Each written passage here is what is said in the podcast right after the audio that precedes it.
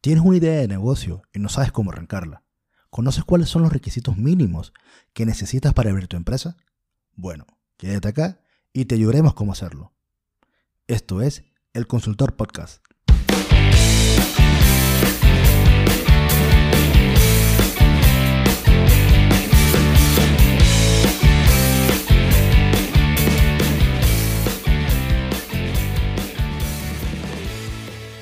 Bienvenidos al episodio número 2 del Consultor Podcast. Soy Israel Molina y hoy hablaremos de aquellas reglas no escritas que nadie nos dice cuando eh, vamos a abrir una empresa o vamos a iniciar un emprendimiento.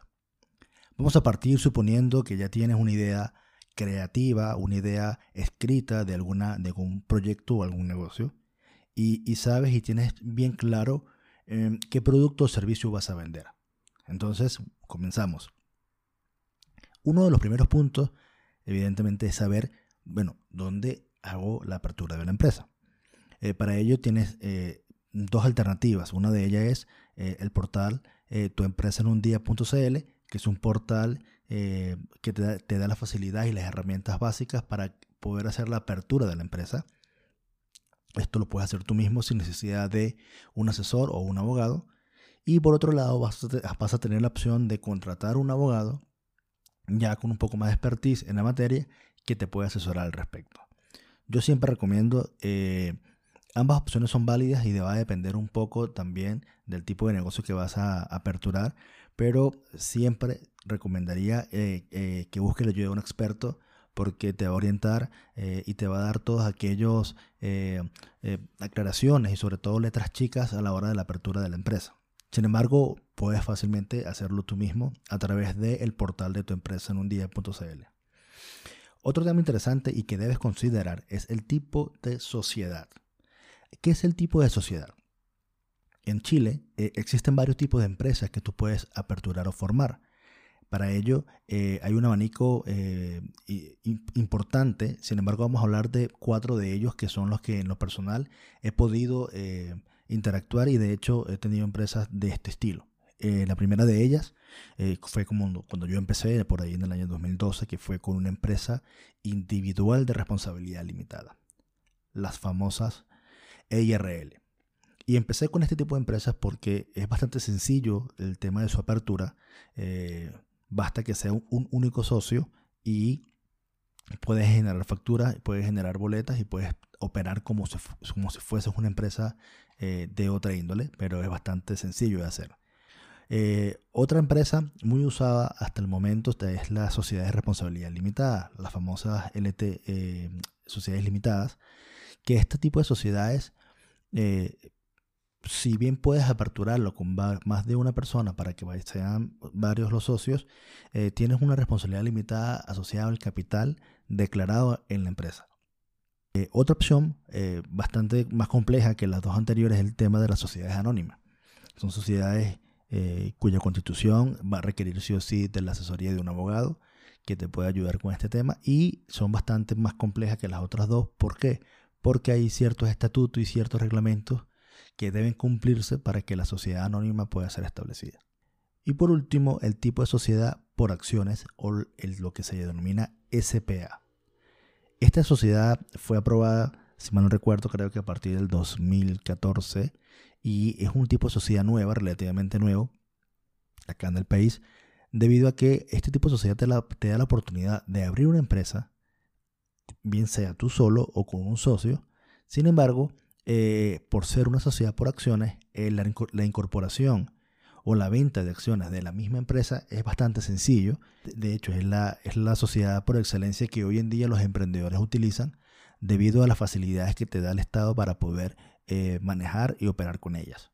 Como recomendación, yo te diría que uses una SPA para la apertura de tu negocio. Otro tema súper relevante a la hora de, abrir tu, emprendimiento es el tema el giro fiscal que le vas a dar al negocio. ¿sí? El paso 2 es determinar a qué te vas a dedicar. Es decir, cuáles van a ser los giros eh, fiscales que vas a tener para operar, bien sea de servicios o de la venta de productos o servicios. ¿sí? ¿Y por qué es relevante esto? Debido a que depende del tipo de giro fiscal que a que te vayas a dedicar con tu emprendimiento, ese servicio o esa facturación va a estar afecta al cobro de IVA o exenta al cobro de IVA. Te voy a dar un ejemplo concreto. Si te vas a dedicar al tema de la consultoría, que por ejemplo ese es mi caso, todos nuestros servicios son exentos de impuestos. Y toda nuestra contabilidad y toda nuestra operación financiera está basado con la, con, la exención de IVA. Nosotros no pagamos IVA de 19, o sea, no cobramos IVA del 19%. Sin embargo, hay servicios o productos que sí graban el IVA el 19%. Por tanto, va a depender muy bien a lo que te vayas a dedicar y del giro fiscal para que eh, apliques una u otra alternativa. Entonces, una vez que tengas la empresa eh, constituida, definas el giro fiscal, seguidamente tienes que tener una dirección fiscal y una dirección comercial. ¿Y qué, qué, qué es la dirección fiscal y comercial? En primera instancia, la dirección fiscal es donde el servicio expuesto interno va a ubicarte, eh, digamos, tributariamente. Y lo segundo es donde comercialmente va a operar la organización. Y acá viene una, un tema que podemos conversar en otro podcast, eh, que es, ¿qué es mejor? Eh, abrir una oficina, mobiliario y contrato de arriendo y todo lo demás, o usar oficinas virtuales para lo que es la apertura de la empresa o oficinas tipo cowork. Y bueno, en, en primera instancia yo te diría que va a depender. O sea, no, hay una regla escrita para esto, pero sin embargo, eh, hoy en día la tendencia es que la gran mayoría de los negocios, en primera instancia, sea productos o sean servicios, y segundo, eh, además de esto, es que tendamos a que no existan oficinas físicas por el alto costo fijo mensual que esto conlleva. Y hoy en día hay miles de soluciones donde tú podrías eh, operar fácilmente sin necesidad de tener físicamente una oficina. Entonces, yo te recomendaría que eh, evalúes el tema de una oficina virtual, que estas empresas te ofrecen un servicio de darte dirección fiscal y dirección comercial y que son bastante económicas. Y por otra parte, si tú requieres ya eh, un espacio un poco más eh, robusto, donde tú estés físicamente operando, donde tu equipo de trabajo tenga que ir a trabajar, digamos, presencialmente, yo te recomendaría que evalúes eh, sí o sí una oficina tipo cowork, que hoy en día hay muchos en el mercado, que te da la posibilidad de tener una capacidad mínima de horas al mes con eh, escritorios dedicados o no, donde tú puedes ir a trabajar y hacer uso de todos los que es las, instalaciones de estas oficinas, como el internet, impresoras, este, salas de reuniones, mobiliario, etc. Entonces, teniendo ya la opción de la dirección fiscal y comercial, bien sea en una oficina virtual o en un cowork, dependiendo de tu negocio, eh, tienes que ir a hacer lo que es el inicio de actividades. Y eso se hace eh, en, la oficina del servicio de expuesto interno donde esté físicamente o esté la dirección de tu oficina. Y el inicio de actividades básicamente es ir a las oficinas, solicitar el inicio de actividades, va a ir un inspector del servicio de expuesto interno hacia las dependencias de tu oficina y va a corroborar que, bueno, que físicamente sí estás eh, eh, operando allí. Sin embargo, hay un trámite que es asociado a esto mismo, que sería la patente comercial de la comuna. Entonces, ese trámite generalmente lo, gestionan los administradores de, estos, de estas oficinas virtuales o cowork. Otro punto eh, a, considerar, que en lo personal me pasó y no, bueno, por desconocimiento básicamente, pero al final se aprendió del tema, que es, eh, una vez que tú haces el inicio de actividades, tú ya estás eh, preparado para poder emitir la primera factura o boleta fiscalmente de venta. Pero en el portal de servicios puesto interno tendrías que hacer lo que se llama eh, el ingreso al sistema de facturación electrónica. sin embargo, si tu, si tu emprendimiento va asociado a la generación de boletas y no de facturas, o de ambas, eso aplica solamente para estos emprendedores que tienen un, servicio o un producto que emiten factura y boleta o solo boletas. El portal del servicio expuesto interno no te va a funcionar. ¿Y por qué? Porque al día de hoy, diciembre eh, del 2019, el portal del servicio expuesto interno no emite boletas electrónicas. Entonces para ello te va a tocar hacer, eh, que fue el caso que tuvimos que hacer nosotros, eh, comprar lo que se llama un facturador electrónico que hay varios empresas que hoy se dedican a ellos y a través de ellos eh, sí podrías emitir boletas y facturas y notas de débito y notas de crédito.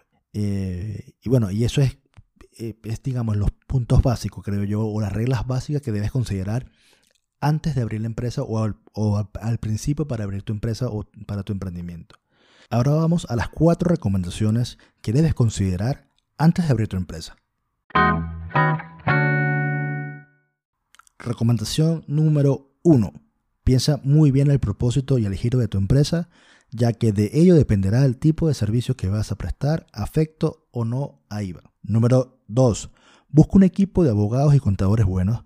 Esto es un dinero muy bien invertido. La verdad que te ayudarán a dejar todo más claro, ordenado, todo desde el principio. Y así evitarte dolores de cabeza en el futuro. Número 3. No arrientes por favor una mega oficina. Hoy en día no hace falta. Trata de tener bajos costos operacionales. Si puedes usar una oficina virtual, mucho mejor. Si no, un cowork te vendrá bien. Y número 4. Verifica bien si tu servicio es para negocios, es decir, business to business, o para clientes finales como business to customer. Porque si no tendrás que contar con un sistema de facturador electrónico para emitir facturas y boletas. Bueno, y esto ha sido todo por el episodio de hoy. Eh, recuerda seguirme en todas mis redes sociales eh, como arroba molina digital en Instagram y en Facebook. Nos vemos en un próximo episodio. Hasta luego.